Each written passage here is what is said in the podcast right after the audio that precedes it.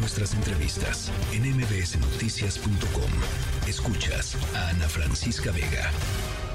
Nosotros no los tomamos en cuenta porque pues todos esos parámetros se crearon en la época del neoliberalismo, del predominio del periodo neoliberal, en donde lo que querían era impulsar supuestamente la calidad de la enseñanza, la excelencia y desaparecer la educación pública, degradándola. Nunca en la historia de México se había ofendido tanto a los maestros como en el periodo neoliberal, a nuestros maestros, nunca.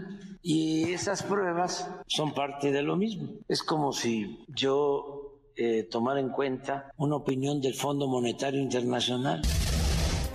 Bueno, es la respuesta que dio el presidente López Obrador esta mañana a eh, lo que conversábamos ayer, que fue el informe que presentó la Organización para la Cooperación y el Desarrollo Económico con respecto a los aprovechamientos de alumnas y alumnos de eh, muy distintos, muy diversos países alrededor del mundo en tres temas fundamentales, matemáticas, comprensión lectora y ciencias. México pues bajó en, los tres, en los tres niveles y quedó de hecho en los tres niveles por debajo de la media de los propios países de la OCDE.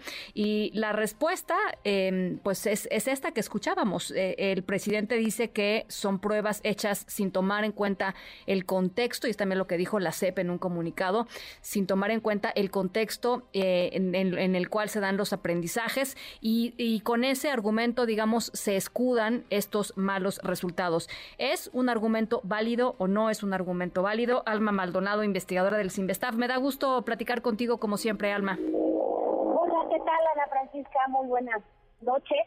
Muchas gracias por la oportunidad de platicar eh, sobre este tema tan importante. Eh, pues es muy lamentable, ¿no? Me parece la respuesta del gobierno federal ante los resultados de PISA que es una de las eh, mejores pruebas que tenemos a nivel internacional para saber cómo está la situación del aprendizaje en tres áreas, nada más, tampoco es que pueda cubrir todas, eh, pero bueno, eh, mide habilidades tanto en matemáticas como en ciencia, como en la lectura. Entonces, eh, especialmente en este momento, Ana Francisca, que no tuvimos nosotros un diagnóstico a nivel nacional sobre los efectos de la pandemia. Sí. Y eso fue eh, muy lamentable porque eh, todos sabíamos que había habido un efecto negativo y pérdidas, pero no teníamos datos suficientes para poder entender la magnitud de esta situación. Por supuesto que esto pasó a nivel mundial, por supuesto que todos los países tuvieron retroceso en ese sentido, pero no es lo mismo tener un retroceso cuando estás eh, más o menos bien o no tan mal, que cuando te ha costado tanto moverte algunos puntos y que ahora eh, el retroceso pues se vea todavía más grande, ¿no? A ver, hay dos temas que a mí me llamaron eh, muchísimo la atención, además de por supuesto la, la pues las mediciones en sí mismas, pero hay dos cosas que dice eh, la prueba PISA y la OCDE sobre México. La primera es que, digamos, nos, nos agarró y lo sabemos muy bien, nos agarró la pandemia con una con un acercamiento tecnológico eh, en la educación muy pobre eh, en, en, muchísimos lugares de nuestro país y eso pues impidió evidentemente que los niños jóvenes se pudieran adaptar y aprender lo que se pudiera aprender digamos a distancia que pues también es, es, menos de lo que se aprende normalmente en un salón de clases. Esa es una. Y la otra es un factor emocional Alma que del que no eh, pues no, no habíamos escuchado hablar en, ni en México ni ni en muchos otros lugares pero sobre todo en nuestro país, que es la gran mayoría de los chavos y las chavas, los niños y las niñas que se conectaban, eh, pues no recibían un, apoyo emocional como el que estaban necesitando, decirles cómo están, ¿no? Decirles en la mañana cómo están, cómo se sienten hoy. Em, y, esto, en términos del aprovechamiento, tuvo un efecto muy importante.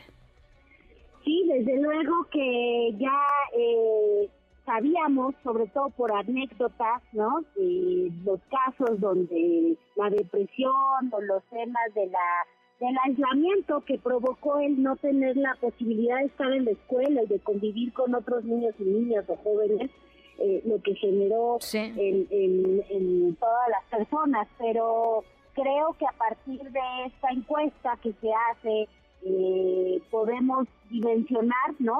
El nivel de cómo se sienten, de qué es lo que sucedió eh, y sobre todo, Ana Francisca, creo que lo más importante es decir qué se hizo, ¿no? Y, y sabemos y nos estuvimos señalando durante mucho tiempo que había pérdidas, que había problemas, que había que pensar en una estrategia y eso no hizo el gobierno, no le importó todo lo que esto significó para los niños y las niñas, para las escuelas, en materia de aprendizaje, en materia socioemocional, eh, respondieron con una con un programa muy limitado, muy básico, eh, que no funcionó y, y, me parece que todo eso también hay que hay que decirlo porque ahorita con los resultados que tenemos tan críticos, ¿no? Sobre todo insisto por donde nosotros partimos ya y como habíamos venido eh, saliendo en la prueba, eh, la respuesta del gobierno es la nueva escuela mexicana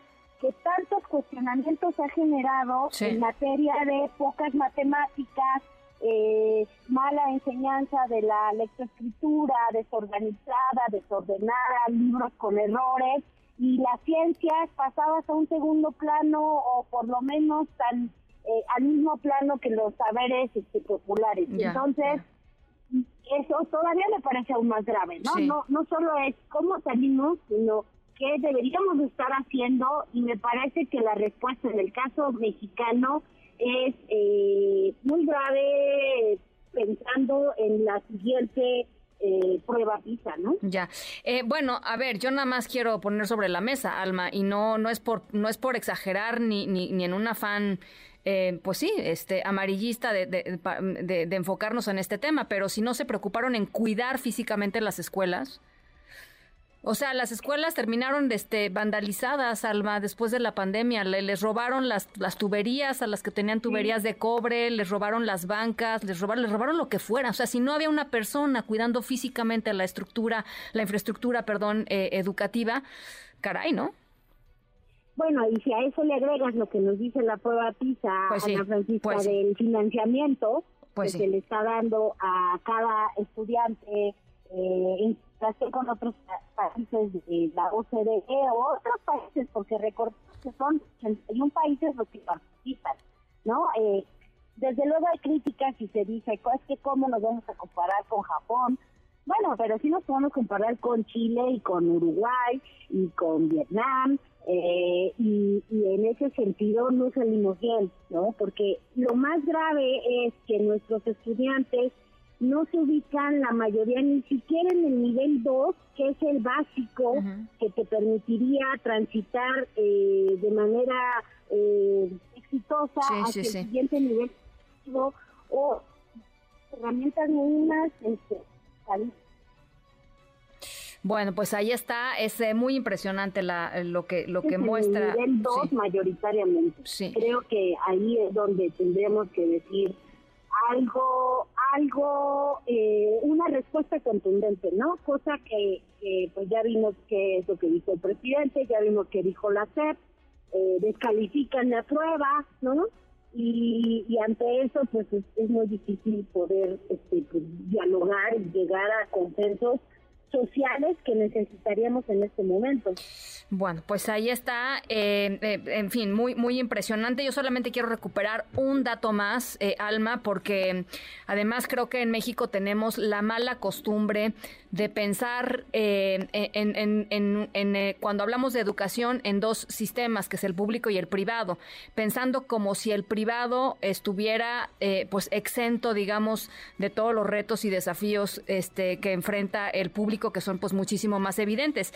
Nada más para dar un dato las, eh, los, eh, los niños y las niñas que están en el percentil más, eh, del 20% más pobre en Vietnam, ¿ok?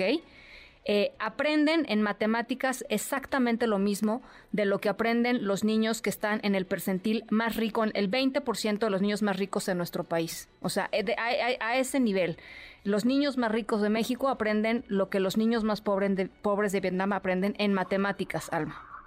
Sí, y, a ese dato agrégale, Ana Francisca, porque son muchos los datos. Pues sí, es que hablar de horas. seguridad, de bullying, en fin, da para mucho. Pero sobre lo que estás diciendo, eh, los estudiantes mexicanos que salen muy, muy, muy bien, ese número se colapsó.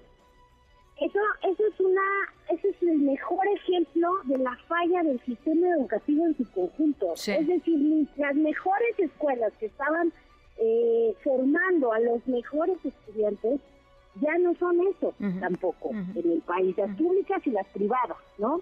Entonces creo que ahí tenemos el signo claro de que el sistema tuvo un retroceso pues y de que este retroceso eh, nos va a pegar a todos como sociedad y, marca definitivamente el futuro de este país. Pues muy, muy, muy impresionante, Alma. Eh, pues continuemos con esta conversación. Creo que hay que hacer eh, conciencia pública de lo que, de lo que significa eh, para eventualmente, ojalá en algún momento exista la presión social suficiente como para que las cosas comiencen a cambiar, porque sin presión social tampoco va a pasar nada. O sea, tú y yo podemos estar aquí este, eternamente hablando sobre esto, pero si, si padres y madres de familia no exigen eh, mejores escuelas y mejor educación, no va a suceder. Y todos, ¿eh? no nada más padres y madres de familia, todos. Sí, totalmente de acuerdo. Eh, la calidad educativa y, y, esto pues va para lo que viene el próximo año, ¿no? Tendría que ser una demanda de la agenda del siguiente gobierno, eh, sea del color que sea. Así es, así En fin. Sí, estoy totalmente de acuerdo. Alma, te mando un abrazo. Gracias, igualmente Ana Francisca, gracias por la entrevista. Alma Maldonado, investigadora del Sinvestab. Noticias.